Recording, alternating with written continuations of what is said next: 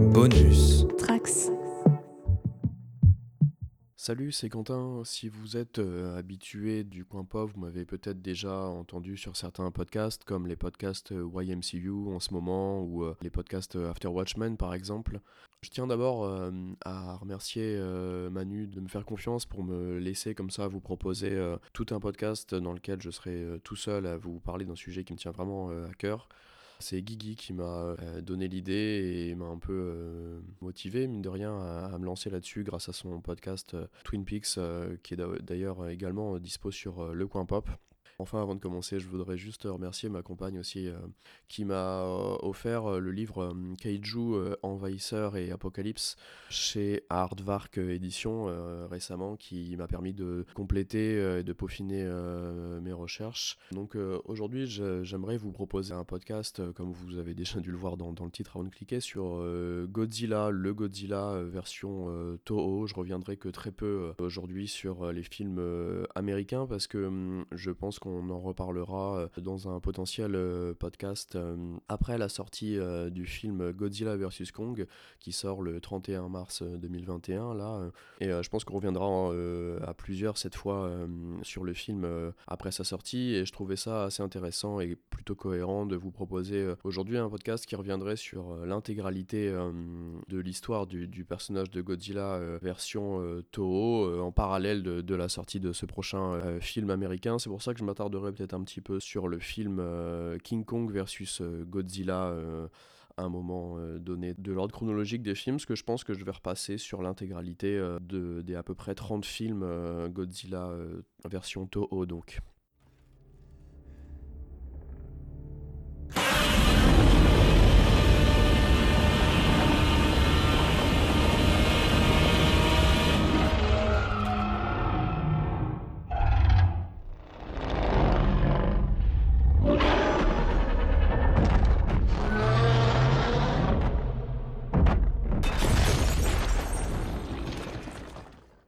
Avant de rentrer dans le vif du sujet, je voulais d'abord euh, définir ce qu'est un kaiju, parce que c'est un terme que je vais vraiment utiliser euh, beaucoup tout au long du podcast. Euh, donc un kaiju, c'est une bête étrange, en fait, une bête mystérieuse. C'est un terme japonais qui désigne des monstres géants, donc de ces films japonais qu'on appelle kaiju eiga. Cette notion de monstre japonais est différente de celle euh, de chez les occidentaux parce qu'en fait euh, un kaiju c'est vraiment une force de la nature euh, devant laquelle l'homme avec un H majuscule est impuissant en fait. C'est pas une force du mal. Je tiens à m'excuser en avance si jamais j'écorche des noms ou des mots japonais d'ailleurs hein, avant de vraiment commencer. C'est vraiment quelque chose que je maîtrise que très peu donc je m'en excuse par avance donc euh, l'histoire de Godzilla commence, euh, je vais commencer par la, création en fait euh, du personnage, du concept. Donc tout commence en avril 1954 lorsque le producteur Tomoyuki Tanaka, en fait inspiré par le film américain Le monstre des temps perdus de 1953 de Eugène Lourier, en fait il veut lui aussi du coup d'après ce film proposer son film euh, de monstre euh, japonais pour le studio Toho. Donc euh, le studio Toho, dont je vais bien évidemment énormément parler aussi, c'est l'une des plus grandes maisons de, de production du cinéma japonais, créée en euh, 1932, à qui l'on doit notamment plusieurs films de Akira Kurosawa par exemple. Du coup, euh, le projet de ce film est lancé avec un budget de 60 millions d'yens, c'est-à-dire environ euh, 900 000 dollars à l'époque. Euh, ce qui était vraiment énorme parce que, hum, que le budget moyen d'un film japonais à l'époque s'élevait euh, seulement à 75 000 dollars. Donc vous imaginez un peu là, c'était vraiment un très très très gros film, un très très gros budget. Et c'est donc euh, le 3 novembre 1954 que va sortir au Japon euh, le premier film euh, Godzilla, euh, également appelé euh, Gojira là-bas qui est vraiment un succès retentissant avec euh, 10 millions d'entrées au Japon en un temps record, c'est vraiment du jamais vu. Et c'est vraiment le film qui va être en fait l'œuvre matricielle qui va vraiment enfanter un nouveau genre, donc le kaiju eiga, donc le film de monstres. En fait, le Kaiju Eiga, c'est un type de production qui, euh, de toute façon, vous allez le voir dans mon descriptif euh, lorsque je vais vous décrire les différents films, c'est un type de production qui euh, obéit généralement à un schéma narratif qui se résume à peu près à, en fait, il y a d'abord une gigantesque créature qui surgit d'abysses insondables comme la fosse du Pacifique, les confins de la galaxie, les entrailles de la Terre, des choses comme ça et qui va d'abord attaquer euh, euh, généralement un petit groupe euh, d'êtres humains.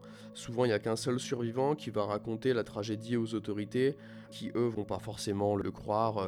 ils vont se dire que ça vient d'un traumatisme ou d'une croyance ancestrale ou quelque chose comme ça. Mais généralement, juste après, il y a d'autres apparitions de cette même créature qui viennent prouver son existence. Généralement, c'est à ce moment du, ou des films qu'il y a un, scientifique qui va formuler une théorie sur laquelle la créature, en fait, aurait été libéré par la faute de l'homme en fait euh, euh, via euh, une explosion atomique, via une expérience scientifique, la pollution, quelque chose comme ça. C'est généralement à ce moment-là que l'armée tente d'arrêter la créature qui avance vers une grande ville, une mégalopole ou des choses comme ça, en vain bien évidemment. Et une fois que cette créature arrive sur cette ville, elle va tout détruire sur son passage. Euh, jusqu'à ce que, euh, alors ça dépend des fois, mais jusqu'à par exemple à ce qu'un cataclysme naturel ou euh, un dispositif scientifique la, fasse tout simplement disparaître. Et généralement, l'incertitude de son sort ne rassure pas les hommes sur l'avenir et souvent ils se mettent en fait, à méditer de leurs erreurs. Avec le temps, cette trame euh, narrative va quand même subir euh, des variations. Hein. Généralement, euh, les monstres tardent moins à révéler leur présence parce que le public connaît déjà l'existence de ces créatures en fait, aussi bien intradiégétiquement que extradiégétiquement parce que on en parlera après avec les différentes aires des films de kaiju et surtout Godzilla de la Toho. Mais généralement, ces films, ce sont des suites, se passent dans le même univers. Donc euh, ces variations, il y a aussi euh, le fait qu'on va multiplier euh, le nombre de créatures, de monstres au sein d'un même film. Et généralement, il y a des contraintes budgétaires qui vont amener cette créature ou ces créatures à déserter les mégalopoles pour des lieux plus isolés, pour éviter de détruire en fait des maquettes qui coûtent très cher. Je pense que vous avez même si vous n'êtes pas connaisseur, mais vous avez, je pense, en tête euh, des images d'acteurs cascadeurs dans ces costumes euh, de kaiju à, l'ancienne, au milieu de désert où il se passe rien. on constate qu'au fil des productions, le genre gagne quand même en hétérogénéité. Les déroulés que je viens de vous citer, hein, c'est vraiment pas une généralité. Hein. Mais au, au, fur et à mesure du temps, les contenus sont quand même de moins en moins horrifiques. Et euh, généralement, euh, en symbolique, euh, ça a tendance à s'appauvrir vraiment au fur et à mesure qu'on vient greffer d'autres éléments à ces films-là, comme des éléments de space opéra, des éléments de films pour enfants ou même des influences de films de gangsters, des choses comme ça qui viennent se mêler.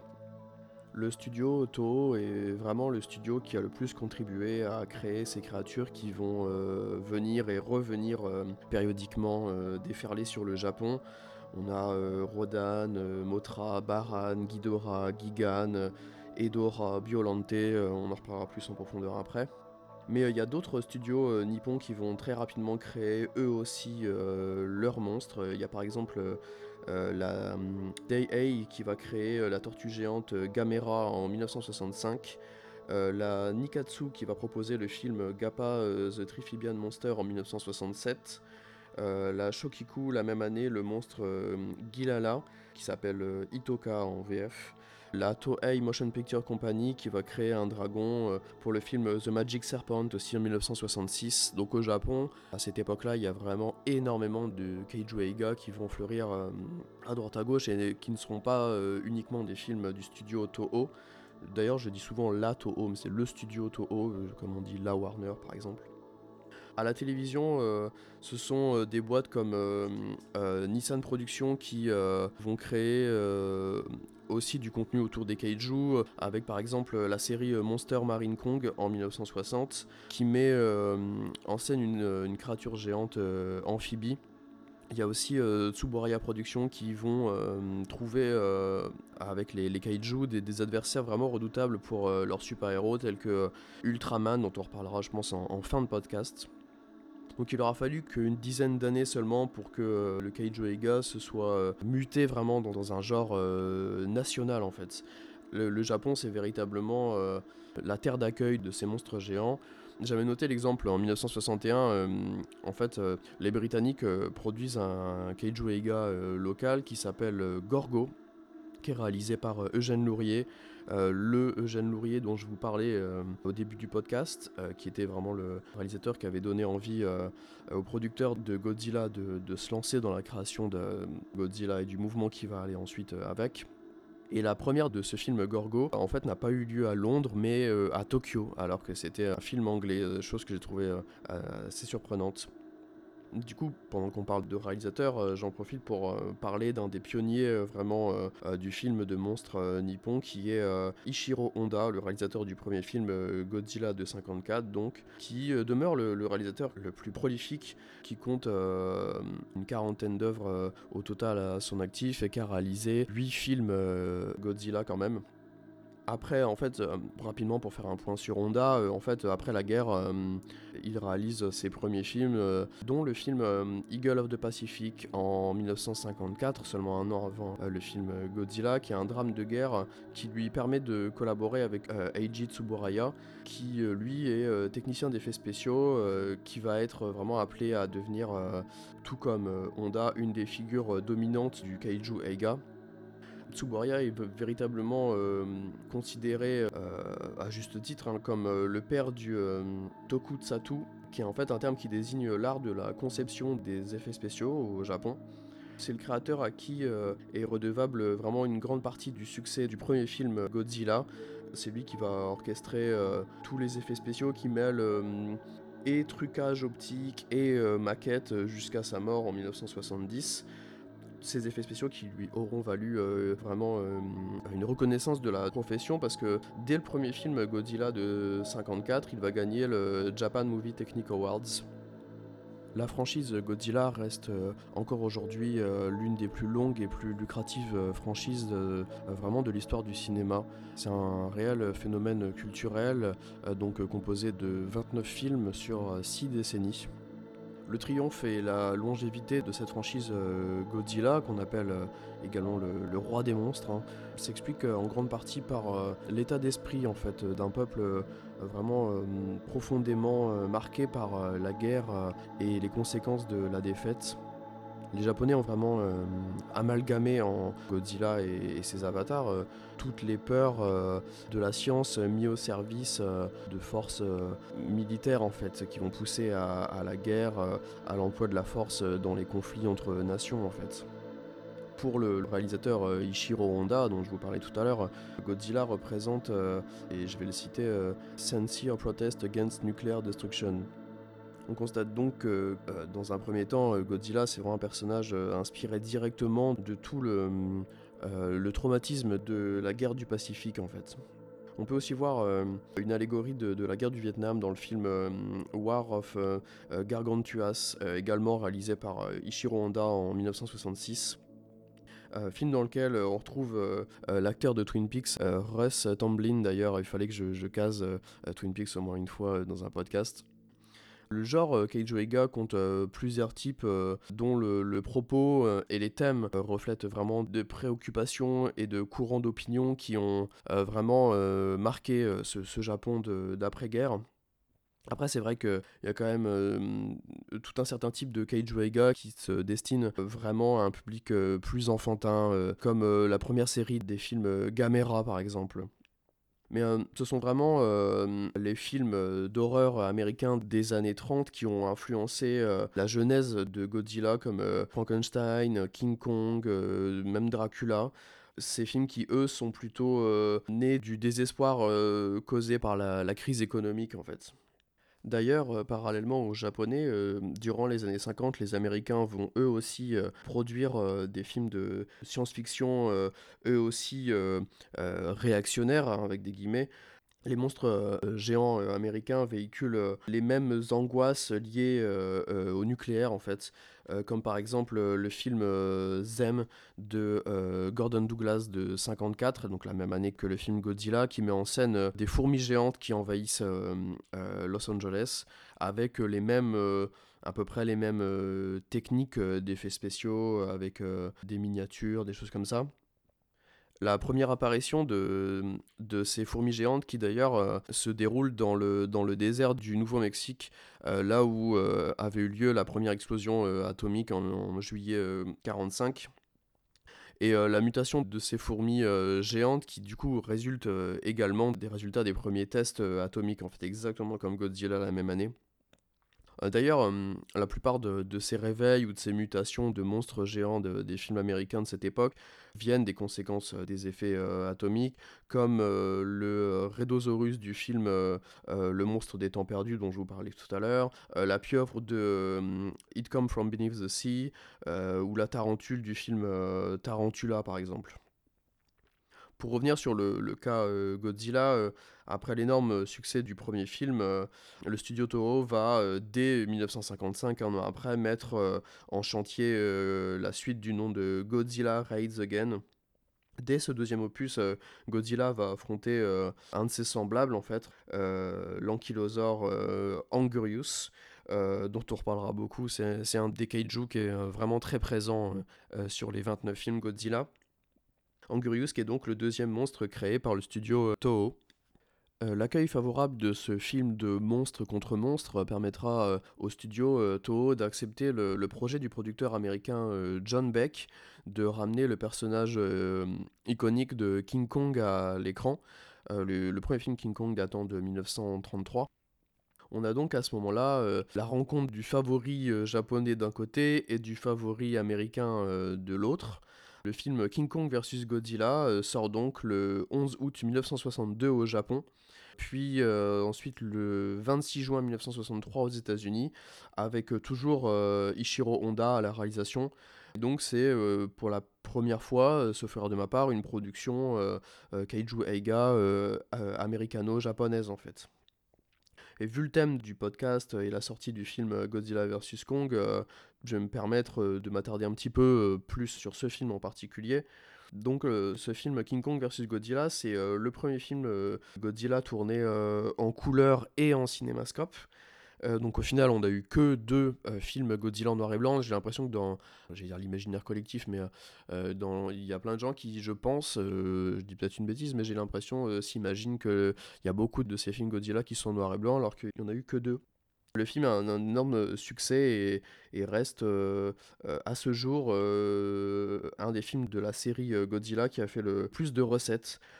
À sa sortie japonaise, le film a fait 11,2 millions d'entrées. Il existe deux versions du film, une version japonaise de 97 minutes et une version ricaine de 91 minutes.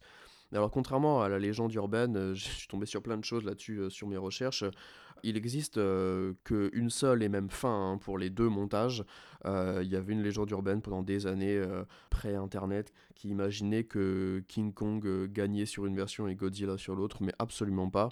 la fin est vraiment identique sur les deux montages. Le montage français est, lui, une version abrégée du montage ricain. Je vous conseille vraiment la version japonaise. De toute façon, je pense que c'est la version qui maintenant apparaît sur les coffrets. C'est la version standard. La version ricaine a dû être un peu oubliée. Et je dis ça surtout parce qu'en fait, la musique n'est pas la même sur les deux versions. sur la version japonaise, c'est Akira Ifubuke, qui était déjà compositeur du film Godzilla de 54, qui reviendra sur le film Godzilla King of Monsters par exemple. Alors que sur la version américaine, c'est euh, Peter Zinner, qui est surtout connu comme étant le monteur des films euh, Le Parrain 1 euh, et 2, qui va gérer la musique. Vous voyez, c'est marrant, c'est un monteur, donc il n'est pas du tout dans la musique normalement. et en fait, qui va reprendre des morceaux issus du catalogue horrifique d'Universal. Tout à l'heure, je vous parlais des films d'horreur américains, et on est vraiment là-dedans. Euh, la version américaine réutilise euh, aussi des, euh, stock shots du film Prisonnière des Martiens de Honda également pour la scène du d'eau, du tremblement de terre, des drapeaux de l'ONU, des choses comme ça. dans la version américaine, il y a tout un, acteur américain qui resitue dans le contexte et tout, c'est très particulier. Au niveau du style, euh, euh, Shinichi Sekizawa, qui est le, scénariste euh, du film, choisit d'orienter ce film vers quelque chose de beaucoup plus comique que les deux films Godzilla précédents. C'est vraiment un film qui va combiner le, kaiju Eiga et le shojimin Eiga, qui est vraiment un genre de cinéma néo-réaliste japonais qui va s'intéresser à, la vie des gens de classe moyenne en fait. Ichiro Honda préférera plutôt montrer vraiment le, pouvoir de la télévision et illustrer le capitalisme de cette société japonaise d'après-guerre. dans ce film-là, il y a des choses très intéressantes par rapport à ça. Et d'ailleurs, pour euh, resituer un peu le contexte euh, économique et politique euh, japonais de l'époque, je voulais juste préciser rapidement que donc en 1960, deux ans avant la sortie donc, de ce film King Kong vs Godzilla, il y a le premier ministre japonais Hayato Ikeda qui instaure en fait un plan visant à, en fait, à doubler l'économie du pays. Et donc c'est à ce moment-là que vraiment il y a une nouvelle vague économique et que chaque foyer japonais va s'équiper du dernier cri en matière d'électroménager, d'électronique, etc. On va très vite se retrouver dans une situation de consumérisme outrancier en fait, exactement comme aux États-Unis avec la famille atomique, des choses comme ça. C'est à ce moment-là que la télévision au Japon s'invite dans tous les foyers en fait. Sur ce sujet-là, d'ailleurs, je vous conseille, euh, même si euh, c'est pas, pas du tout un de mes, films de kaiju préférés, mais je vous conseille quand même le, film euh, Motra, qui, du coup, dès 1961, va remettre en question tous ces nouveaux acquis, en fait, et ce nouveau mode de vie nippon, avec le fait de pouvoir acheter tout et n'importe quoi, en fait, n'importe quand, et l'afflux massif de la population vers des spectacles plus populaires. on en reparlera tout à l'heure, mais avec le catch, par exemple à ce moment-là, dans les années 60.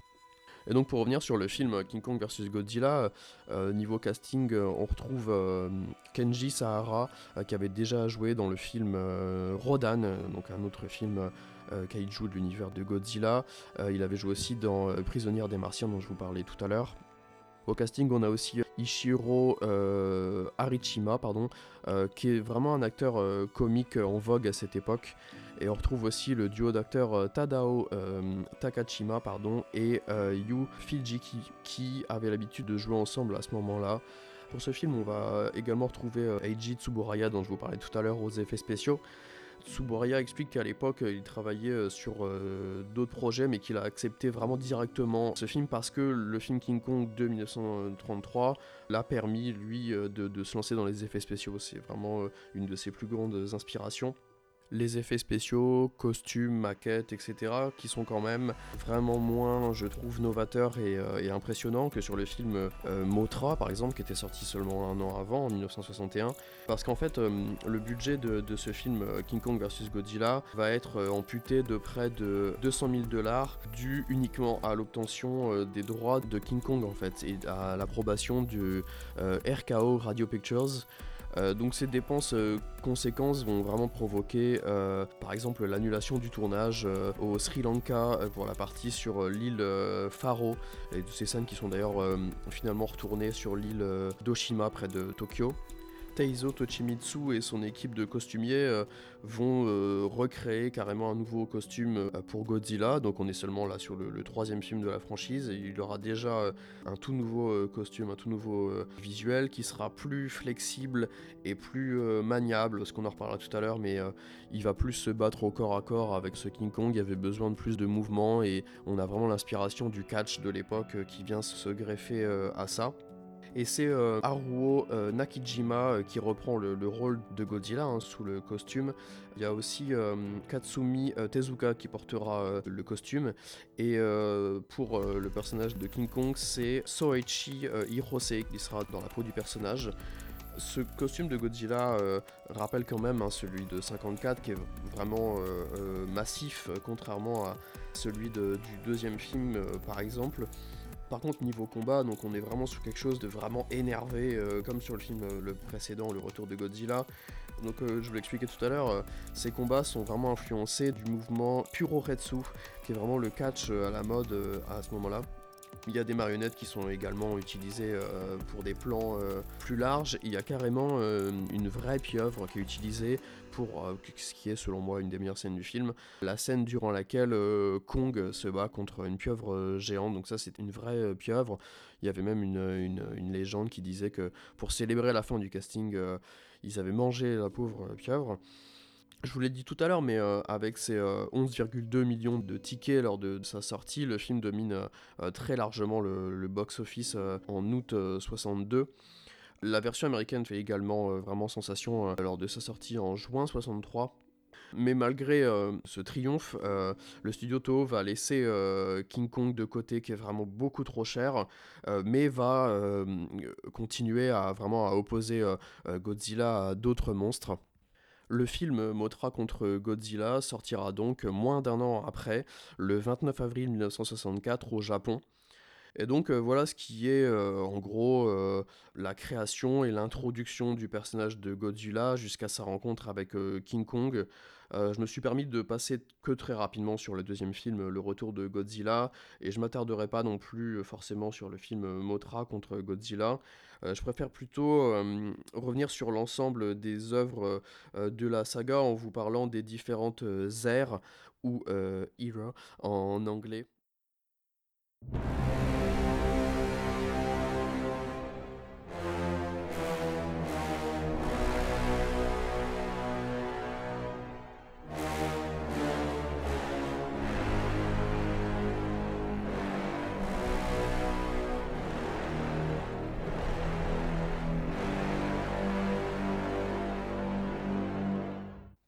Les films de la saga Godzilla sont classés euh, sous trois ères. L'ère Showa de 1954 à 1975, l'ère Heisei de 1984 à 1995, l'ère Millennium de 1999 à 2004 et l'ère Reiwa à partir de 2016. Ces différentes euh, périodes sont également utilisées pour tous les autres euh, kaiju eiga japonais. Tous les films ne sont pas euh, forcément des suites euh, canoniques et beaucoup ont leur propre continuité, mais ça, euh, je reviendrai là-dessus dans le détail après. On reparlera d'ailleurs un peu plus tard quand même très rapidement de la collaboration entre Toho, Warner et Legendary autour du Monsterverse, l'univers cinématographique américain qui depuis 2014 met en scène Godzilla, King Kong et d'autres monstres du, studio Toho. Donc on va commencer avec la Showa Era, l'ère Showa, donc, qui est composée de 15 films de 1954 à 1975, comme je vous le disais. Cette ère est nommée ainsi d'après l'empereur japonais de l'époque Hirohito, à l'exception de certains films donc, qui sont euh, Godzilla, Godzilla Raids Again, donc, que tout à l'heure j'ai appelé Le Retour de Godzilla, donc, qui est le, deuxième film, Motra vs Godzilla, Destroy All Monsters et Terror of Mecha Godzilla. Euh, les dix autres films de cette ère sont euh, vraiment intentionnellement plus légers en fait, plus comiques et davantage conçus pour un public plus jeune en fait. Euh, dans ces films-là, Godzilla se transforme euh, euh, quasiment parfois en figure clownesque en fait. On est à la limite du slapstick par moment. Comme je vous le précisais tout à l'heure, on a des combats qui sont vraiment directement inspirés du catch japonais, etc. Donc je vais me permettre de reprendre un peu le listing complet de ces 15 films et de revenir dessus euh, très brièvement. Donc on a euh, le, premier film Godzilla de 1954 dont je vous parlais tout à l'heure, euh, réalisé par Ichiro Honda, qui réalise mine de rien 8 de ces 15 films de cette ère Showa, donc celui-ci de, de 1954. Euh, ensuite, on a donc un an après, je vous l'ai dit tout à l'heure, le Godzilla Raids Again, le retour de Godzilla en 1955, lui euh, qui n'est pas réalisé par Honda, euh, qui est réalisé par Motoyoshi Oda, parce qu'en fait, à l'époque, Honda ne s'attendait, je pense, pas spécialement à ce que ce premier film fasse un tel succès, et du coup avait des engagements sur d'autres films juste après Godzilla. Donc dans ce second film, on voit l'apparition de Angurius, dont je vous parlais tout à l'heure, Arrive ensuite en 1962 pour la première fois le film en couleur euh, King Kong vs Godzilla, hein, dont je vous ai déjà beaucoup parlé qui là apporte déjà un gros côté quand même euh, euh, comédie de par les, personnages humains de l'histoire. Et c'est à partir de ce moment-là où on va quasiment rentrer dans un cycle de un film par an. avec le quatrième film Motra versus Godzilla, de nouveau réalisé par Honda, qui ramène le personnage de Motra euh, à l'écran qui était apparu en 1961. Donc ces quatre premiers films, euh, c'est vraiment les films donc, euh, pour lesquels Godzilla va être représenté comme un vilain en fait, avec le, thème commun du nucléaire, Nagasaki, etc. Et à partir du cinquième film, en 1964 toujours, donc la même année que Mothra vs Godzilla, là on a vraiment l'apparition entre le cinquième et le quinzième, on a, vraiment un Godzilla qui est beaucoup plus représenté comme un héros en fait. C'est vraiment très important je trouve. Et dès ce cinquième film, euh, donc qui s'appelle euh, Ghidorah the Three-Headed Monster, qui est un film qui est aussi euh, va reprendre un peu le côté euh, plus quand même fun sur la partie humain comme King Kong versus Godzilla. Et Dès ce cinquième film, on a une menace qui vient euh, de l'espace, donc avec le personnage de King Ghidorah que vous avez vu euh, en 2019 très probablement dans, le deuxième film américain euh, Godzilla. Donc cette menace qui vient de l'espace et du coup qui va, je trouve, ancrer un peu le personnage de Godzilla dans un symbole nationaliste en fait, qui va vraiment représenter le héros de l'histoire on a plus côté, euh, enfin beaucoup moins le côté euh, euh, anti-nucléaire en fait. Et à partir de ce moment-là, on part vraiment du principe dans la diégèse de, ces histoires que ces êtres préhistoriques qui ont régné sur la Terre bien avant l'humanité peuvent ressortir comme ça à tout moment. C'est là où on va introduire énormément de kaiju dans les films à venir. Et donc euh, ce personnage de King Ghidorah qui est vraiment très important je trouve dans toute la saga euh, Godzilla parce que c'est une menace euh, venue de l'espace en fait. Ce cinquième film donc de 64 qui, selon moi et selon aussi pas mal de gens apparemment au vu de mes recherches, marque un peu une trilogie avec le, cinquième, sixième et septième. Donc le sixième c'est Invasion of Astro Monster en 65 euh, dans lequel on retrouve euh, King Ghidorah euh, et Rodan qui est vraiment un film très bizarre hein, tout simplement. C'est là où vous avez peut-être déjà vu le gif du Godzilla qui fait le hop dance avec les, jambes en l'air, vous voyez la danse et tout. On est vraiment dans, dans ce côté toujours un peu comédie, fun, même si c'est quand même des gros monstres qui se foutent sur la tronche. Et ce coup-ci, c'est à partir du sixième peut-être que le côté euh, un peu comique, euh, fun arrive aussi euh, non plus que sur le- les humains, mais aussi sur les monstres, ce qui est assez perturbant, je trouve. C'est aussi à peu près à partir de ce moment-là où, en gros, on va retrouver les kaiju qui ont le plus plu des films précédents dans les films suivants. Donc là, on avait donc euh, sur ce sixième film euh, King Ghidorah et euh, Rodan. Sur le septième film, un an plus tard, qui n'est celui-ci plus réalisé par Ichiro Honda, donc ce septième film du nom de Ebira Horror of the Deep en 66, qui celui-ci, je trouve, revient un peu plus sur un côté, l'intrigue avec les humains est plus intéressante, je trouve. Dans celui-ci, on va retrouver Mothra, euh, donc euh, qu'on avait vu deux films avant, entre autres, avec d'autres kaiju. Le septième et huitième film qui sont réalisés cette fois par euh, Jun euh, Fukuda, et qui, pour ces deux films, ne se passeront plus du tout dans des villes avec des bâtiments, mais uniquement sur des îles, ce que je trouve assez intéressant. Alors j'imagine que, j'ai pas forcément creusé, mais je pense que c'est surtout pour des questions budgétaires, mais ça apporte quelque chose d'assez rafraîchissant quand même. Euh, un an plus tard, on a euh, Son of Godzilla en 1967, toujours réalisé par, euh, par Fukuda, avec l'apparition du personnage de Miniya, euh, le, fils de, Godzilla, qui est un film que personnellement je recommande pas forcément. Un an plus tard, on a le retour de Ichiro Honda pour deux films, en 68 et en 69. Donc le neuvième film donc, de 68 s'appelle Destroy All Monsters, qui devait originellement être le grand final de cette saga. C'est un film que je, quand même je recommande, qui est très connu. C'est vraiment le euh, film euh, All-Star, c'est un peu le, le Avengers de l'époque, où on va retrouver tous les kaiju qu'on avait vus euh, dans les huit films précédents, King Ghidorah, Rodan, Mothra, Angurius, Miniya, Varan et encore d'autres. Euh, le deuxième acte est quand même euh, trop lent, je trouve, mais le final est vraiment pas mal. On a vraiment tous ces monstres en costume qui, qui sont des prises de catch. C'est la première fois, étrangement, là j'ai redécouvert le film récemment, qu'apparaît à l'écran, et c'est très bizarre, une speak bubble de Godzilla, c'est assez dérangeant. Euh, un an après, on a un des, selon moi, un des, plus nuls, euh, un des films de Godzilla les plus nuls qui s'appelle euh, All Monsters Attack, qui est vraiment un film pour enfants, hein, vraiment. On a le retour de, de Miniya. Et euh, alors apparemment euh, c'était la, donc toujours réalisé par Honda et c'était la première fois où, euh, Honda et la seule fois où Honda voulait s'essayer aux, effets spéciaux et, et je trouve que ça marche pas du tout, je le conseille vraiment pas du tout.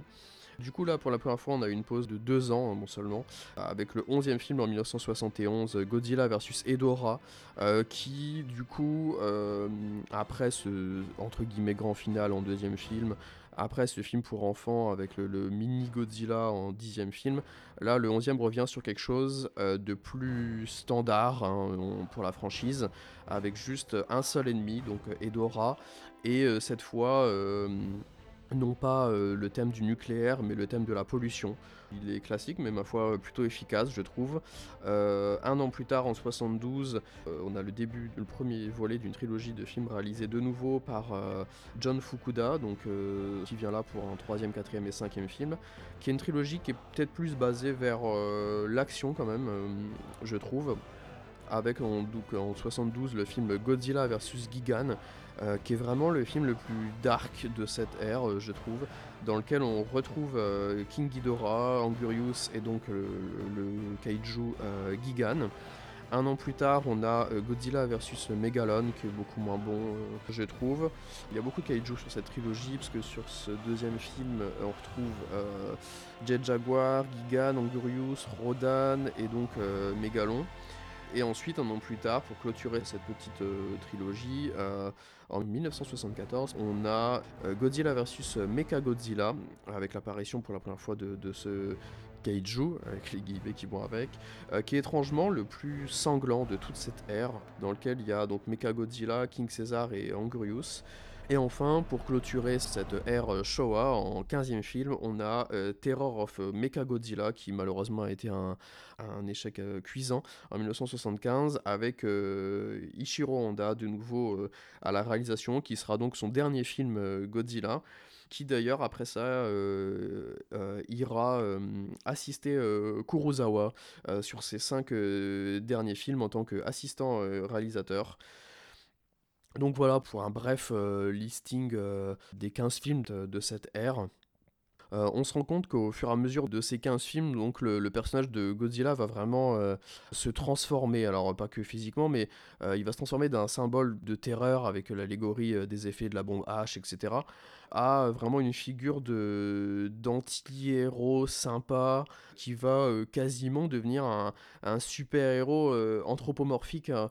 Euh, limite, je vous, je vous conseille, là je peux pas appuyer mon propos de, d'image, mais je vous conseille sur Google de taper un peu évolution design Godzilla et vous verrez que sur les 15 premiers films, plus ça va et plus il est moins massif, il fait moins créature et anthropomorphique c'est peut-être un peu fort comme terme, mais, mais ouais, il y a vraiment ce côté euh, sur les derniers films là, dont je vous ai cité Godzilla versus Edora, versus Gigan, versus Megalon, versus Mechagodzilla.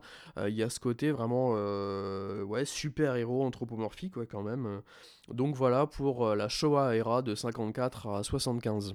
On a ensuite l'ère Heisei, composée de 7 films, donc de 1984 à 1995. Le studio Toho décide donc de, de, rebooter la série après 9 ans avec le film euh, The Return of Godzilla, qui est en fait une suite du film de 54, mais qui va euh, entièrement ignorer euh, tous les autres films de l'ère Showa. c'est quelque chose qu'on reverra par la suite, hein. quasiment tous les films prennent en compte celui de 54, mais pas spécifiquement les, précédents. Et donc là, les sept films de l'ère Heisei forment une, une continuité cohérente. Euh, on retrouve les mêmes personnages, les mêmes intrigues, les mêmes technologies, etc. d'un film à l'autre. Et Godzilla redevient ici euh, cette euh, force de la nature destructrice que l'homme va vraiment craindre. Il garde la même apparence physique durant ces sept films, contrairement à ce que je vous ai dit tout à l'heure pour l'ère précédente. Le personnage est vraiment au cœur de l'intrigue en fait sur les films Heisei il a beaucoup plus de temps à l'écran. Et au niveau de la tonalité, euh, euh, ces films sont plus du tout euh, enfantins en fait. L'ensemble est vraiment plus cohérent ici, je trouve. on peut beaucoup plus facilement enchaîner les, sept films. le thème de, la génétique est abordé ici via des questions autour de la nature scientifique et biologique du personnage de, Godzilla. on a pour la première fois à l'écran une naissance concrète avec le personnage de Godzilla Zorus On retrouve plus du tout l'influence euh, du catch euh, des, combats, heureusement. Euh, enfin, ça faisait partie de l'identité hein, vraiment visuelle de la Showa era, mais bon. ici, il y a par contre beaucoup de combats. je m'en suis rendu compte là en, en, visionnant certains de ces films. Il y a vraiment beaucoup de combats au laser, beaucoup. En fait, les questionnements euh, moraux des personnages humains de ces films sont plus ambigus, je trouve. Euh, c'est plus intéressant sur ce côté-là. Ils, vont reprendre ici les meilleurs kaiju de l'ère Showa. Donc on retrouve euh, Mothra, King Ghidorah, Rodan, Mecha Godzilla, qui a d'ailleurs ici vraiment une vraie introduction développée, il a un vrai rapport avec le, propos général, il n'est pas juste balancé là-dedans, comme c'est un robot qui est un strict opposé de, Godzilla, mais en version mecha. Le fils de Godzilla est aussi vraiment totalement réinventé sur cette ère. on le voit vraiment grandir, évoluer dans les trois derniers films. Ça, c'est quelque chose que moi personnellement j'aime vraiment beaucoup. Il y a un vrai sens de la tragédie, du drama avec, avec des morts, de kaiju, etc. Euh, je vous en dis pas plus forcément là-dessus. Euh, il y a de, euh, de nouveaux très bons persos kaiju avec des, vraiment des pures idées de cara design, je trouve, comme le, le, kaiju Destoroyah ou le, le, Space Godzilla par exemple. Et il y a vraiment une vraie conclusion avec une passation de flambeau qui va bien je trouve que ces, sept films forment un tout qui est beaucoup plus cohérent que les 15 de, l'ère précédente qui sont, je vous l'expliquais, voilà, des va-et-vient. Un coup on a un film pour enfants, un coup on a un film sanglant, un coup on a une trilogie, un coup, même s'ils s'enchaînent tous, hein, même s'ils sont quand même cohérents l'un après l'autre, mais euh, là, les sept forment quelque chose de plus concret. Il y a plein de personnages qu'on retrouve de l'un à l'autre, etc.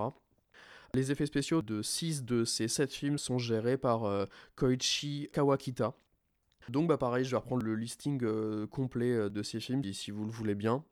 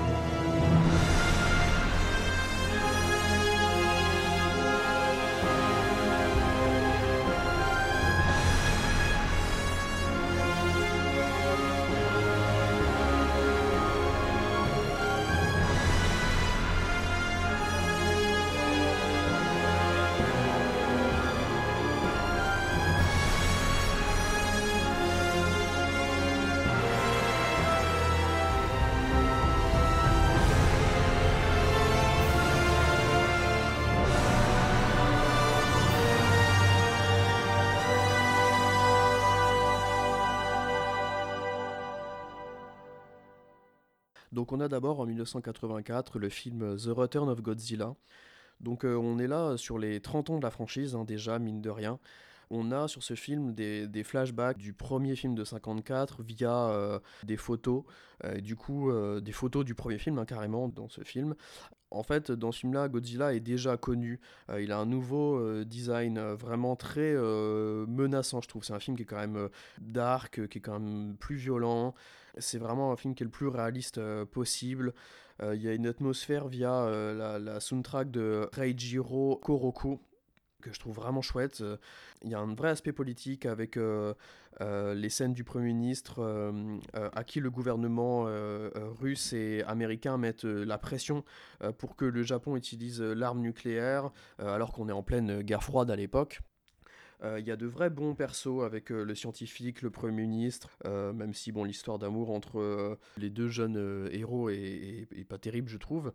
Mais c'est un film qui est, je trouve, très très intéressant. J'aime beaucoup The Return of Godzilla. Quelques années plus tard, en 1989, vous verrez que sur cette ère, on n'a plus du tout le rythme effréné de, de l'ère précédente. En 1989, on a donc le deuxième film Godzilla vs Biolante, et à l'époque, euh, en fait, euh, ça devait être un peu la mode, parce qu'on retrouve ça aussi sur, sur d'autres choses comme les comics ou d'autres séries télé, des choses comme ça. Le studio Toho lance un concours pour que les fans en fait donnent euh, leurs idées de, design. et du coup, le design de Biolante vient du gagnant du concours de l'époque. Alors là, par contre, euh, on part sur des trucs euh, assez barjots en termes d'écriture. C'est dans ce film qu'il y a un scientifique qui mélange euh, l'ADN de sa fille décédée avec, si je dis pas de bêtises, l'ADN de Godzilla, mélangé à une rose, ce qui va former le, le personnage de Biolante. Il y a vraiment beaucoup de personnages dans celui-ci. Euh, il y a beaucoup de plots, subplots. Il est assez euh, confus, complexe, je trouve. En tout cas, c'est le souvenir que j'en ai. On a vraiment le, thème du danger de la génétique. Euh, il y a une musique qui est vachement cheesy, romantique, avec la rose, la fille. les différentes formes du kaiju Biolante sont assez, mine de rien, quand même intéressantes, je trouve. la forme finale est vraiment épique. Et on a déjà le retour du Super X, qui était introduit dans le film précédent, donc au niveau de, je vous disais tout à l'heure, il y a des personnages qui passent d'un film à l'autre, mais aussi du coup ces technologies. Donc là, on a le Super X euh, qui était introduit dans, le précédent, qui revient là. Deux ans plus tard, on a euh, en 1991 Godzilla versus euh, King Ghidorah. Donc je vous disais tout à l'heure qu'ils avaient repris des kaiju de l'ère Showa. Donc voilà, King Ghidorah qui revient qui est vraiment un des kaiju fans favorites, je pense. donc c'est vraiment le, le, rematch depuis donc 72. Alors là, pareil, au niveau euh, écriture, on part sur des trucs euh, euh, assez barrés, je trouve. Si je dis pas de bêtises, c'est pareil, c'est sur mes, souvenirs, mais je crois que c'est dans celui-ci où il y a des humains du futur. En fait, on est vraiment dans un film full SF. Hein. Il y, a même un robot sur des rollers à un moment, bref. Il y a des humains du futur qui viennent prévenir les humains du présent de, ce qui va se passer avec les kaiju, etc. Et en fait, le plot du voyage temporel est, est utilisé pour donner une origin story définitive, avec des guillemets, euh, au personnage. Les effets spéciaux sont vraiment pas mal quand même. Enfin, dans mon souvenir, je crois que ça, ça fonctionnait vraiment bien sur ce côté-là. Godzilla et King Ghidorah sont vraiment euh, euh, expressifs. Il y a un mecha, en spoiler, mais bon, je pense que depuis je peux. il y a un mecha King Ghidorah. C'était Kazuki Omoi à la réal, comme sur le, le film précédent d'ailleurs. On retrouve vraiment la même patte, je trouve. Il y a une vraie unité entre ces deux films-là. Et ensuite, c'est euh, Takao Okarawa euh, qui va réaliser les deux films euh, suivants, donc respectivement de 92 et 93. Donc en 92, on a le film Godzilla vs Mothra. Après le, succès au box-office du film précédent, le studio Toho décide de faire revenir un autre fan favorite, donc Mothra, après 25 ans d'absence ce film euh, Godzilla vs Mothra de 92 qui d'ailleurs à la base euh, était en fait le scénario d'un film euh, solo Mothra et du coup on a vraiment beaucoup plus le personnage de Mothra en avant que le personnage de Godzilla sur ce film là on est encore à fond sur l'aspect full SF alors peut-être même carrément plus fantastique fantasy parce que on a le, retour des deux mini femmes fées. Et là on repart peut-être malheureusement sur un, un, film qui est quand même plus family friendly, alors qui n'est pas un film pour enfants non plus, mais qu'on peut vraiment regarder quand même en, famille. Je pense que c'est le, succès euh, euh, au box-office du précédent qui, les a fait basculer sur, euh, sur ça. Il y a un nouveau kaiju dans ce film-là qui s'appelle Batra. Et il y a beaucoup d'éléments en fait du premier film Godzilla vs Mothra qui sont repris. Il y a des moments, on dirait quasiment même un, un, remake en fait tout simplement. Je trouve que Godzilla est vraiment laissé de côté sur ce film, euh, mais le message pro-environnement est quand même euh, plutôt bien amené je trouve. Après c'est un film qui est vraiment pas top hein, quand même. Euh, il y a Miki Segusa qui est de retour pour rien, Akira Takiwata qui est pareil, mais c'est un film qui marche encore, ça, devait vraiment bien fonctionner à l'époque parce que c'est le meilleur score au box-office depuis 1962. Du coup, seulement un an après sort Godzilla vs Mechagodzilla 2. Donc on a le retour de trois persos, Rodan, Mechagodzilla et euh, le fils de Godzilla. Et ça devait être à la base euh, le dernier de cette ère, et finalement ce ne sera pas le cas. On retrouve des éléments de technologie euh, du troisième film euh, avec le mecha euh, King Ghidorah qui est réutilisé cette fois pour créer le mecha Godzilla. J'aime beaucoup toute cette partie-là personnellement. Il y a vraiment le côté force de la nature versus la technologie de l'homme en fait. Rodan est ici quand même hyper classe. Le Mecha Godzilla par contre est peut-être moins classe euh, que, la première fois qu'on l'a vu, mais bon, il est mieux introduit je trouve. Et euh, c'est surtout le, Baby Godzilla qui fonctionne euh, ici vraiment bien. Les personnages sont bien développés, j'aime beaucoup Godzilla vs Mecha Godzilla 2, qui part je trouve moins dans tous les sens sur l'aspect science-fiction, fantasy des films précédents de, de cette ère. Donc comme ça fonctionne, on continue. Hein. Un an plus tard, 94, Godzilla versus Space Godzilla. c'est un concept qui était né dans les années 70 et qu'ils n'ont pas poussé plus loin. Alors autant j'adore le, design du Kaiju Space Godzilla, autant je trouve que c'est un film qui est foutraque au possible. Euh, alors il y avait un délire quand même euh, télékinésique qui était développé dans les films précédents, euh, ou dans le film précédent seulement, je, je crois pas que c'était déjà présent sur Godzilla versus Mothra bref, qui, est ici réutilisé pour essayer de contrôler Godzilla. Il y a un délire de trou noir, il y a le baby Godzilla qui est kidnappé, il y a un nouveau robot anti-kaiju encore qui s'appelle Mogera de souvenir. Il y a les retours des fées du quatrième film. Le, personnage de Mickey Segusa dont je parlais juste avant est ici l'héroïne, parce que je ne m'attarderai pas forcément sur les personnages de cette ère, mais on retrouve vraiment beaucoup de personnages d'un film à l'autre. Et c'est la seule fois en fait sur cette ère que Godzilla est plutôt dépeint comme euh, étant en fait euh, le héros. Il y a le côté euh, père, victime, incompris. J'aime vraiment pas du tout ce film. Il y a même carrément un délire de, d'espionnage tout au long du deuxième acte qui est horrible, qui, qui mène à rien en plus, qui, qui est vraiment inutile un très mauvais euh, Godzilla je trouve. Et donc un an plus tard en 95 on a Godzilla versus euh, Destoroyah qui est vraiment pas mal, euh, alors, déjà par le, le, design de Destoroyah mais là on a vraiment Godzilla qui souffre tout du long. Il y a vraiment des super moments avec le Godzilla Junior qui, qui, boucle la boucle du premier film de 54 avec vraiment tout le délire de nouveau sur la menace nucléaire. Il y a plein d'hommages au, film original. On y retrouve des persos ou des descendants de, persos du film de 54 d'ailleurs. C'est un film qui part vraiment moins dans tous les sens en fait.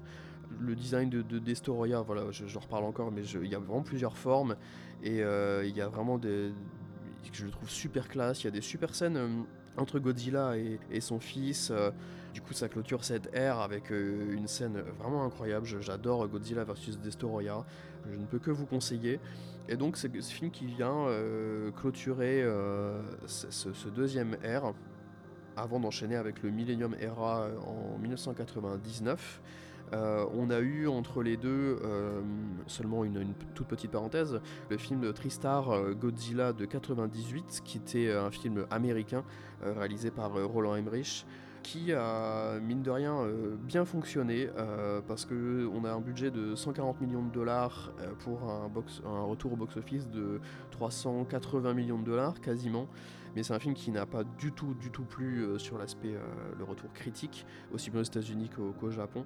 D'ailleurs, j'en reparlerai plus tard, mais maintenant, dans le euh, on va dire le, pas l'imaginaire commun, mais euh, maintenant c'est acté en fait que ce Godzilla là euh, ne s'appelle pas Godzilla, mais Zilla tout court. On en reparlera plus tard sur le, dernier film du Millennium Era de, 2004. Donc du coup on va passer en 99 sur l'ère Millennium composé de 6 films. On est donc en 1999 et le studio Toho va devoir rebooter euh, pour la deuxième fois euh, tout son univers suite à l'échec euh, critique cuisant de ce Godzilla de 1998. Et du coup, sur cette ère Millennium, on a des films euh, anthologiques. C'est que des films euh, stand-alone euh, avec seulement le film de 54 comme point de, référence, sauf pour les deux films Godzilla Against Mechagodzilla et Godzilla Tokyo SOS de 2002 et 2003. Mais sinon, c'est tous des films stand-alone. Et à l'inverse des, des ères Showa et Heisei, ici les, effets spéciaux sont donnés à plusieurs boîtes responsables spécialisées en fait. On attaque donc avec le premier de ces six films qui est le film Godzilla 2000 Millennium en 1999. C'est un film dans lequel il y a une météorite géante euh, qui sort de l'eau. Il y a deux organisations rivales, donc une organisation pro-Godzilla, une, une, organisation anti-Godzilla. C'est un film qui va quand même assez loin dans le délire scientifique, euh, qui explique le fait que Godzilla puisse se régénérer, euh, par exemple. Mais bon, la partie extraterrestre, je, la, trouve, euh, je la trouve vraiment nulle avec cette météorite. Les, les, effets spéciaux ont quand même vraiment très mal vieilli sur certains passages, là où c'était pas le cas sur l'ère précédente, je trouve. Il y a un nouveau euh, kaiju qui s'appelle euh, Orga, qui est vraiment euh, un, des moins bons kaiju, je trouve. Le design du, Godzilla, du coup, est encore une fois réinventé. Il est plus aussi bulky. Il a vraiment le visage trop figé, je trouve. C'est un film qui, qui, est vraiment mineur et qui du coup n'a pas marché. Et donc c'est pour ça qu'il n'y a, pas eu de, a pas eu de suite et qu'ils ont opté pour proposer un film qui du coup n'a rien à voir un an seulement après. qui est donc en 2000 le film Godzilla vs Megagurius, qui est réalisé par. Euh, euh, c'est assez intéressant, je trouve. Ils ont ramené euh, Masaaki Tezuka, qui était l'assistant réalisateur de beaucoup de, films de, de l'ère Heisei. Donc sur ce film, il y a le, le Japon qui crée une espèce de, lance mini trou noir depuis l'espace pour essayer de, contrer euh, Godzilla, qui est ici encore euh, une fois dépeint comme étant vraiment une, une menace. Hein. Là, je vous, le répète, mais par exemple sur un film comme celui-là, on prend en, compte le fait qu'il n'y ait que le, film Godzilla de 1954 comme point de référence. Donc on imagine que c'est juste une suite en fait. Sauf que cette espèce de, lance mini trou noir va créer des mini dragons préhistoriques euh, qui forment des, essaims. Hein. Ouais, ouais, on est, à fond là-dedans. Euh, qui s'appellent de mémoire les euh, Meganouclas et qui vont attaquer Godzilla ou quelque chose comme ça. Je suis plus trop sûr du terme, je suis désolé. qui vont attaquer Godzilla pour lui voler son énergie pour leur reine qui s'appelle du coup Megaguirius, quelque chose comme ça. Je suis désolé. Il y a vraiment tout le délire symbole des abeilles autour de ça. Ah bon, par contre, c'est un film qui fait vraiment euh, déjà vu. C'est vraiment euh, pantouflard dans sa structure, dans la façon dont la menace arrive. Alors, il n'y avait pas encore le délire trou noir, etc. Mais on repart dans des délires qui vont très très loin au niveau SF. Et en fait, je trouve qu'ils feront rien. Je m'étends peut-être un peu sur celui-ci parce que je l'ai revu euh, là très récemment pour vous en parler. Euh, je l'ai découvert très récemment pour vous en parler. Euh, en fait, je trouve qu'ils font vraiment rien du délire euh, trou noir et c'est vraiment dommage. C'est un peu un raté. Je pense à Cloverfield Paradox du coup dans, ce délire de dommage par rapport au trou noir, mais il y avait quelque chose à faire, je trouve. au niveau des persos, je vous parlais d'un film pantouflard. Au niveau des, persos, on a toujours les mêmes tropes. On a la militaire qui en veut à Godzilla d'avoir tué son supérieur. On a un nerd, on a une scientifique, on a le, le politicien à la tête de l'organisation euh, anti-Godzilla. On a le gamin qui va découvrir euh, tout ça avant tout le monde, gamin qu'on voit plus dans le reste du film. C'est le même design euh, pour Godzilla que le film précédent, mais c'est un film qui semble donc de 2000 et qui me semble être beaucoup plus. Alors c'est peut-être pour des raisons de budget, j'imagine, mais on a l'impression qu'il est beaucoup plus vieux que le film Godzilla de 98, qui a lui aussi mal vieilli en fait. Par contre, la musique est pas, pas trop mal sur, sur ce film Godzilla versus Megaguirius.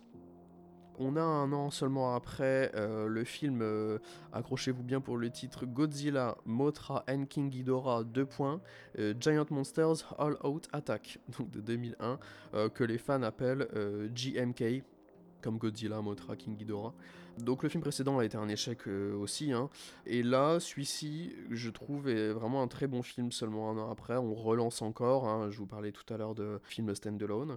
Il y a vraiment des super scènes d'action entre les monstres. On retrouve le côté légende urbaine, vieux manuscrits, euh, toutes ces choses-là, euh, recherche au départ, est-ce que c'est vrai, est-ce qu'il y a vraiment eu des kaiju ou pas, qui est un élément qui a été repris un petit peu dans le film euh, Godzilla 2 de, de Riquin de 2019. Et du coup, ça place un peu ce film-là euh, de façon assez étrange dans le, euh, mais, mais, très intéressant, je trouve, dans le canon. Euh, on a l'impression que, donc, alors, dans, dans ce film-là, le film de 54 existe assez produit, mais pour autant, on a l'impression qu'il y aurait peut-être d'autres films des ères précédentes, surtout de l'ère Shoah, qui se seraient peut-être quand même produits. Enfin, c'est pas très important, mais je trouve ça très intéressant quand même. Euh, on a le retour du, kaiju euh, Baragon qui était apparu seulement dans le film Frankenstein vs Baragon en 1965. Euh, je vous l'ai dit tout à l'heure, je ne me suis pas attardé sur les autres films kaiju qui ne sont pas des films Godzilla du studio Toho. Là, on est plus sur quelque chose de quand même plus fantasy que SF pur, je trouve. Euh, mais on sent en fait, quand on enchaîne euh, ces, différents films du Millennium Era, on sent que la franchise se cherche en fait. Il y a des films où on part à fond dans la SF, je vous l'ai dit tout à l'heure, un lance mini trou noir machin, et juste après on oublie carrément tout le côté science-fiction pour revenir comme sur Fici à quelque chose de, de beaucoup moins science-fiction. Euh, on sent que là ils essayent une nouvelle chose. la mise en scène sur celui est très efficace, je trouve.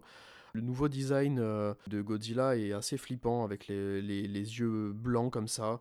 Il est vraiment plus brutal en plus, euh, même si euh, je trouve que dans les mouvements et tout, il, est un peu plus mal incarné, je trouve, pardon. Au final, Baragon n'est pas dans le titre, dans ce très long titre, mais c'est quand même un super perso de l'histoire et son, le combat Baragon versus Godzilla dans ce je trouve génial. C'est un de mes combats de kaiju préférés.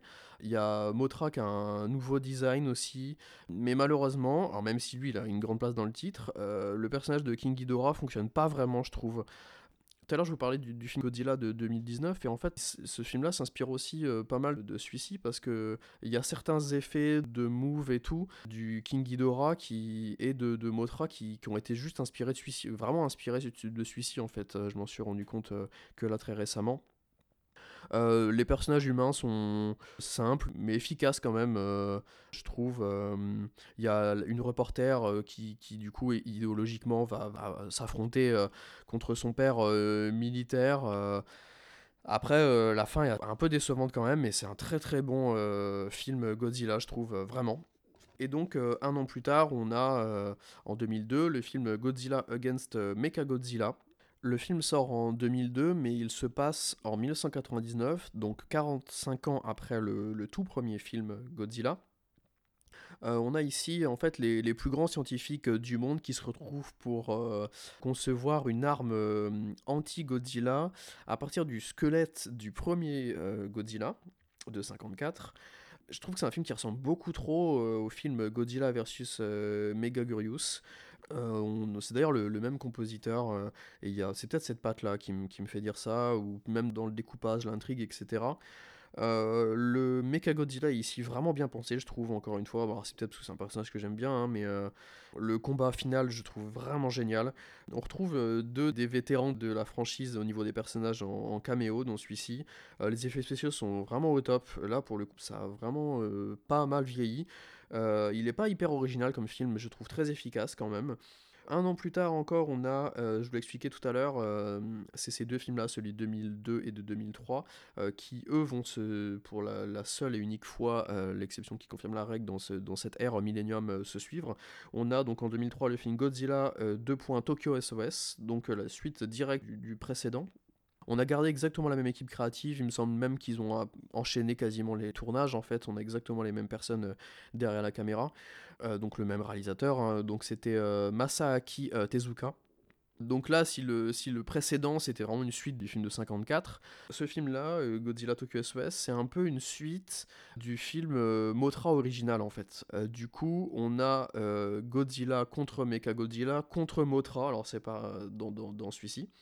Euh, donc il y a le retour des, fées qui accompagnent euh, euh, Motra, qui veulent qu'en fait ici, elles veulent que le squelette du Godzilla original soit rendu en fait. Il y a beaucoup de combats dans celui-là. Il y a des super scènes d'action, je trouve.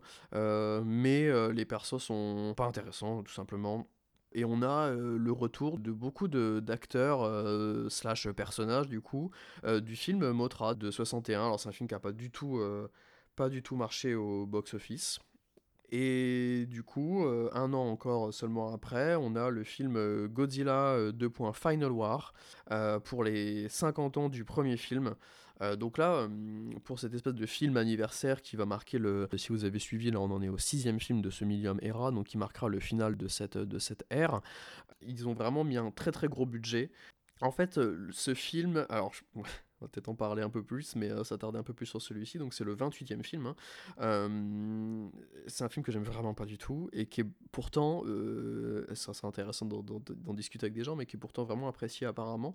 en fait, ce, film part du principe que dans, dans, dans, leur monde, en fait, ils sont fréquemment attaqués par des monstres. D'ailleurs, pas que au Japon, mais partout dans le monde. Du coup, il y a. Alors, c'est vraiment un film du, du, futur. Hein. Euh, du coup, il y a euh, des mutants, en fait. Il y a une équipe euh, avec des, des, mutants dedans, des hommes enhanced, qui protègent le monde. Et en fait, il y a des extraterrestres qui arrivent, qui s'appellent les Xiliens, qui arrivent après, en fait, juste après une attaque coordonnée, enfin quasiment coordonnée de, kaiju, d'un seul coup partout dans le monde. Et en fait, ces extraterrestres, donc, ont, ont une forme humaine, hein, qui ont juste des déguisements du, futur. Ces extraterrestres arrivent et font disparaître euh, tous ces monstres euh, géants pour en fait s'en servir euh, plus tard. alors ils arrivent d'abord en tant que bienfaiteurs, mais en fait on, se rend compte très rapidement que en fait ils sont là pour conquérir la Terre et vont réutiliser ces kaiju contre la Terre. Et donc, il va falloir que les hommes aillent libérer Godzilla de sa prison de, glace. Et c'est vraiment le film de l'excès. Hein. c'est le film qui, sur lequel il y a le plus de kaiju à l'écran. Il énorme. Alors, il est généreux par contre. Hein. Du coup, ça en plus, comme il y a un gros budget, voilà. Mais il est vraiment fatigant. C'est que de l'absurde. Hein. C'est vraiment. Moi, je trouve. Enfin, je vais lâcher le mot, mais pour moi c'est vraiment un nanar. Euh, il y a vraiment trop de kaiju, parce que du coup il y en a qu'on voit que quelques secondes littéralement à l'écran. Euh, Rodan, Motra, King Caesar, Angurius.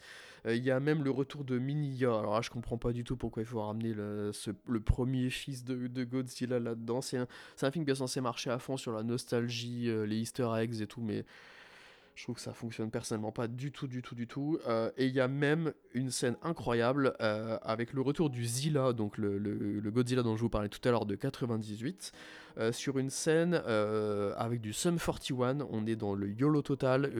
et en fait, Godzilla fout des des roustes à tous ces kaiju en rien de temps. Il y en a, il leur met juste, il leur, il leur met juste des claques, il leur fait des prises de catch et c'est tout. Là, par exemple, dans cette scène euh, contre le Zilla de 98, il l'attrape par le cul, il le fait tournoyer, pardon, et je rigole tout seul, et il le balance en l'air, c'est d'un ridicule pas possible. Et au final, euh, c'était censé être un film un peu, euh, je pense quand même, hommage au film de, 68 Destroy All Monsters dont je vous parlais tout à l'heure, qui devait originellement être le grand final de, de la saga. Mais il part dans tous les sens. Il y a tout un délire euh, dans les costumes et dans le côté de mutant versus euh, extraterrestre. Il y a une grosse vibe euh, Matrix pas assumée. Il y a des combats en moto avec des mecs qui se tirent dessus au ralenti. Il y a un colonel, caporal, je sais plus, un haut gradé militaire joué par un, acteur américain à moustache qui sort un sabre à la fin. Enfin, c'est incroyable. quelque part, faut le voir hein, parce que c'est quand même un, un, film à voir entre potes avec des bières, j'imagine, je ne sais pas. Mais donc voilà grandiose ou pas, je ne sais pas, mais euh, ce serait intéressant de creuser peut-être un peu pourquoi. J'aimerais bien discuter avec des gens qui aiment ce film. N'hésitez pas à, venir me voir, mais euh, donc voilà, c'est le dernier film qui utilise euh, du coup des, costumes en latex pour ces monstres. On n'en aura plus du tout après ça. sur ce film-là, on retrouve du coup énormément de, enfin plusieurs acteurs, anciens acteurs de, de, longue date. on retrouve Akira Takarada qui jouait dans le tout premier film. Mais bon, par contre, c'est un énorme euh, échec euh, commercial, parce que je pense qu'ils ont eu les yeux plus gros que le ventre sur le côté euh, budget, même si c'est quand même un, vrai succès critique au Japon, apparemment. Hein. et du coup, c'est à ce moment-là que, le studio Toho décide, via une annonce officielle, de ne plus sortir de film Godzilla pendant 10 ans. Avant de passer à l'ère suivante, je vais me permettre une petite parenthèse, parler très rapidement du film américain Godzilla de 2014 de Gareth Edwards. C'est un peu une petite parenthèse comme tout à l'heure avec le film de 98 juste avant l'ère Millennium, et donc là pareil, une petite parenthèse avec le film de 2014 avant l'ère euh, Reiwa. Alors cette fois, c'est pas un film euh, Tristar, c'est un film euh, Legendary Pictures qui ont obtenu les droits en 2009 et qui ont annoncé ce, film Godzilla en 2010. C'est un film qui est coproduit par Warner Bros. C'est un film qui donc sortira en 2014. les retours critiques sont quand même majoritairement plutôt positifs. Et le film a un vrai succès commercial. On, était sur 160 millions de dollars de budget pour un retour au box-office à 530 millions de dollars. Et donc, ce qui permettra à Legendary de lancer euh, des suites dans un univers euh, cinéma partagé, donc avec le Godzilla King of the Monsters de 2019, puis le film Godzilla vs Kong en 2021. Euh, avec le spin-off entre guillemets euh, Kong en 2017, ce qui permettra au studio Toho euh, de lui-même relancer sa franchise via un reboot qui lancera l'ère actuelle. On est encore aujourd'hui donc sur l'ère Reiwa, donc a commencé en 2016 avec le film Shin Godzilla. Donc euh, en décembre 2014, euh, le studio Toho annonce son film euh, reboot co-réalisé par Hideaki Anno et Shinji Iguchi, qui ont tous les deux collaboré sur l'animé Neon Genesis Evangelion que vous devez connaître, je pense. Sur ce film, on a Anno à l'écriture et Iguchi au, qui est plus sur le côté effets spéciaux. Shin Godzilla donc, sort au Japon en juillet 2016 et aux USA en octobre 2016. Euh, en France, je crois que c'était décembre 2017, quelque chose comme ça. C'est un vrai succès et critique et commercial. Euh, l'équivalent en dollars, c'est on avait en, budget 15 millions de dollars et euh, retour box-office 78 millions de dollars. Et je vous avoue qu'en fait, même si je suis fan de, Godzilla depuis mon enfance, j'ai grandi avec le film de 98, j'adore ces films-là, je n'ai découvert ce film Shin Godzilla que il y a à peu près un an maintenant, et c'est vraiment ce film-là qui, moi, m'a permis de me replonger dans tout cet univers, à découvrir des films que je n'avais pas vus, les les 30, à peu près 30 films, euh, je n'avais pas tous vus, euh, donc de, les découvrir depuis. Euh, Shin Godzilla, qui est un film que je trouve vraiment incroyable, je pense que je vais peut-être un petit peu m'attarder dessus. C'est un, film qui mériterait vraiment un, podcast à part entière avec des gens qui s'y connaissent même mieux que moi. C'est un film standalone qui prend pas du tout en compte le fait qu'il y ait déjà eu un Godzilla. Donc cette fois, ça, on prend pas en compte le fait qu'il y ait eu le, Godzilla de, 54 dans la diégèse de l'histoire du film on a vraiment un design de Godzilla qui est réinventé, qui est plus gros, plus imposant. C'est un film qui avait gagné euh, euh, au Japanese Academy Award, qui avait gagné le, entre autres, je crois, mais c'est sûr, le, titre du meilleur réal et du meilleur film. Euh, c'est un film qui est vraiment unique, je trouve. C'est un film qui est vraiment important. Pour moi, c'est peut-être le meilleur film Godzilla avec le film de 54. Mais le film de 54 qui, voilà, euh, en noir et blanc, c'est peut-être plus aussi, euh, aussi regardable, entre guillemets, avec des gros guillemets. Moi, ça me dérange absolument pas, mais je sais qu'il y a des gens que ça, ça, embête, ce côté-là. Dans sa structure et dans son concept, c'est quand même euh, quasiment un, remake du premier, en fait, mais dans un, avec un contexte moderne. c'est vraiment ça le, plus important. Parce que la plupart des films précédents n'ont pas réussi à faire, avec le, le Millennium Era, par exemple c'est raconter quelque chose du présent avec euh, ce, concept de, Godzilla du passé en fait. Euh, on a vraiment euh, ici l'incompétence du gouvernement, le côté anxiété vis-à-vis du, du, nucléaire et des catastrophes naturelles. Alors cette fois, c'est pas Hiroshima et Nagasaki. En fait, c'est vraiment les traumas du tremblement de terre de 2011 plus l'incident nucléaire de Fukushima. Euh, il y a carrément des scènes miroirs où en fait euh, ils ont repris les scènes des, des, trompes d'eau qui arrivaient sur la ville et ils y ont ajouté juste le Godzilla par-dessus sur sa première forme. Euh, pareil pour l'incident nucléaire de, Fukushima, il y a des scènes à la fin du film qui sont repris de, de vraies scènes, de, vrais incidents en fait. On a ici le, point de vue du gouvernement et des hommes politiques qui n'arrivent pas à, répondre face à ces catastrophes naturelles en fait. Euh, c'est le film Godzilla le plus politique, hein, clairement. Euh, il y a beaucoup, beaucoup de personnages. Et en fait, c'est le, ce qui est intéressant, c'est que c'est le travail d'équipe des scientifiques qui va réussir à, les, sauver. Euh, sans avoir besoin d'armes ou de supérieurs hiérarchiques, politiques, etc. Il y a de l'humour dans celui-ci, mais c'est très très bien dosé. Euh, euh, je trouve c'est plus de l'humour de, contexte en fait. Euh, c'est un film qui est super violent, hein, qui, est vraiment brutal. C'est pas du tout de la comédie, mais il y a quelques petites doses d'humour très très bien gérées, je trouve. Il est assez dur à regarder quand même, je trouve. Hein. La première forme de Godzilla, je trouve vraiment super. Les effets spéciaux sont marchent hyper bien. en plus, ils ont pris le, parti pris très intéressant, je trouve, euh, de, proposer un, Godzilla qui est quand même assez statique. En fait, il se déplace pas hyper vite et tout. Et du coup, il y a des scènes qui sont hyper imposantes, qui font peur, en fait, tout simplement, euh, qui sont filmées de, loin avec le Godzilla qui bouge quasiment pas au milieu de la ville train de détruire des choses. Et on a ce plan d'ensemble qui fait super flipper. Et je trouve que c'est une super idée d'avoir choisi un Godzilla aussi mastoc, en fait, euh, tout simplement. la musique est hyper efficace le, compositeur avait euh, aussi, bossé, aussi bossé pardon, sur euh, Neon Genesis. C'est le film qui est le plus ancré dans le réel, en fait, je trouve. On a, euh, par exemple, les différentes phases vagues d'attaque euh, militaire en parallèle des décisions politiques, en parallèle de la population qui est obligée d'évacuer. Ça, c'est quelque chose qu'on voit peut-être pas assez. On le voyait dans le, dans le film de 54, pourtant. Des gens qui, qui voyaient leur, leur, leur, maison détruite et on les suivait en train d'essayer de s'échapper dans les décombres, etc. Je vous parlais tout à l'heure du, design, mais euh, c'est vraiment le Godzilla le plus flippant. Hein. Il est vraiment. Euh, il a une queue extrêmement longue, il a des tout petits bras euh, bah, inutiles en plus. La texture de la peau, il y a un vrai truc qui marche d'enfer par rapport à ça. La couleur, il y a un vrai côté radiation dans le, dans le personnage, je trouve. On a l'impression qu'il sointe limite et il a le même visage que euh, la, même, la même tête que, que celui de, de, 54. Il a les mêmes euh, yeux, regards euh, inexpressifs et du coup hyper flippants, sans avoir besoin des yeux blancs qu'avait été utilisé, je vous l'ai dit tout à l'heure, sur certains autres films. Les rayons nucléaires ont aussi évolué ce coup-ci, ils sont violets et ils sortent pas que de sa gueule, ils sortent vraiment de, de tout son corps. Ça c'est un risque créatif que je trouve super intéressant aussi. Le montage est vraiment euh, incisif, euh, euh, tout va quand même vachement vite, il y a beaucoup d'informations à l'écran, ça parle beaucoup, ça parle vite. On manque peut-être d'attache au perso, parce qu'il y a tellement de personnages qu'en fait on n'a pas le temps de s'attacher à, eux. C'est peut-être un, des points négatifs du film, mais d'un autre côté ça marche très très bien comme ça et c'est un parti pris qui est totalement assumé, c'est pas quelque chose de, loupé. Hein.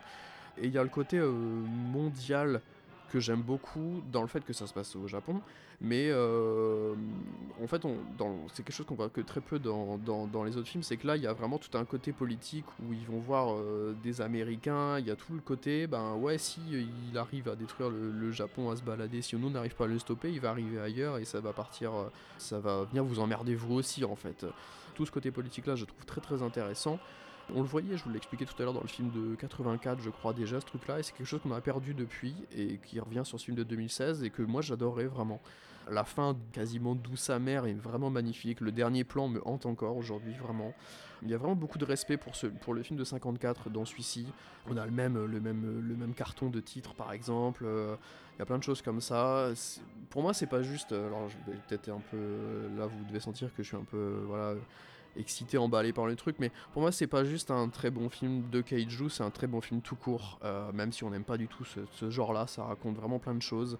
Euh, c'est un film qui, a su prouver que le personnage de Godzilla est encore pertinent plus de 50 ans et plus de 30 films après sa création en fait je trouve.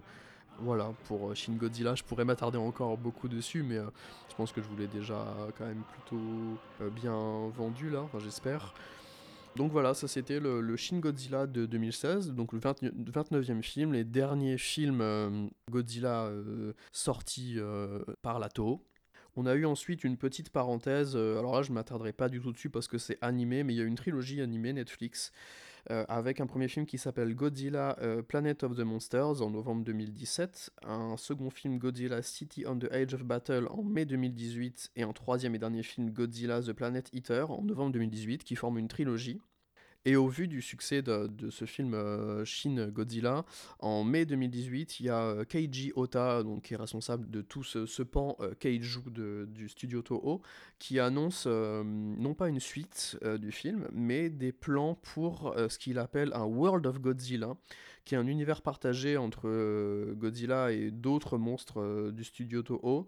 Il avait parlé à ce moment-là du retour potentiel du personnage de Mechagodzilla euh, et ou de Jet Jaguar. Et on a un film Shin Ultraman qui était annoncé pour 2021, je, ne sais pas du tout où ça en est, je pense que ça a été euh, retardé. Euh, de nouveau euh, réalisé par l'équipe de, Shin Godzilla, donc on a Iguchi à la réal et on a Anno à l'écriture et à la production, il me semble, sur ce Shin Ultraman. J'ai vraiment hâte de, voir ça, ce qui, qui, sera peut-être pour moi l'occasion de, d'en découvrir plus sur le sur l'univers d'Ultraman euh, par la même occasion. Donc voilà, c'était mon retour sur l'ensemble des films euh, Godzilla euh, japonais. J'ai essayé de, faire au plus précis mais à la fois au plus rapide. J'aurais pu m'attarder beaucoup plus sur, sur certains de ces films, mais je préférais vraiment reprendre le listing complet des 29 films et revenir sur chacun d'entre eux pour essayer de, de vous donner un, un ordre d'idée, des choses peut-être à voir ou à ne pas voir, en espérant que ça ait plus vous intéresser, parce que je sais que maintenant il y a beaucoup de gens qui ont vu les films américains mais qui ne s'intéressent pas euh, spécialement à ces films euh, japonais. Je pense qu'on reviendra plus sur les films récents américains euh, lors de notre prochain podcast, en attendant donc le 31 mars la sortie de Godzilla vs Kong. Bah, merci beaucoup et n'hésitez pas à me faire des retours, hein, que ce soit sur mon Twitter ou en commentaire ou quoi que ce soit. Et merci encore Manu de m'avoir fait confiance là-dessus. Au revoir.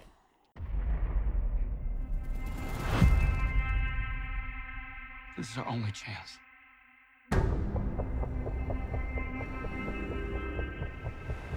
We have to take it.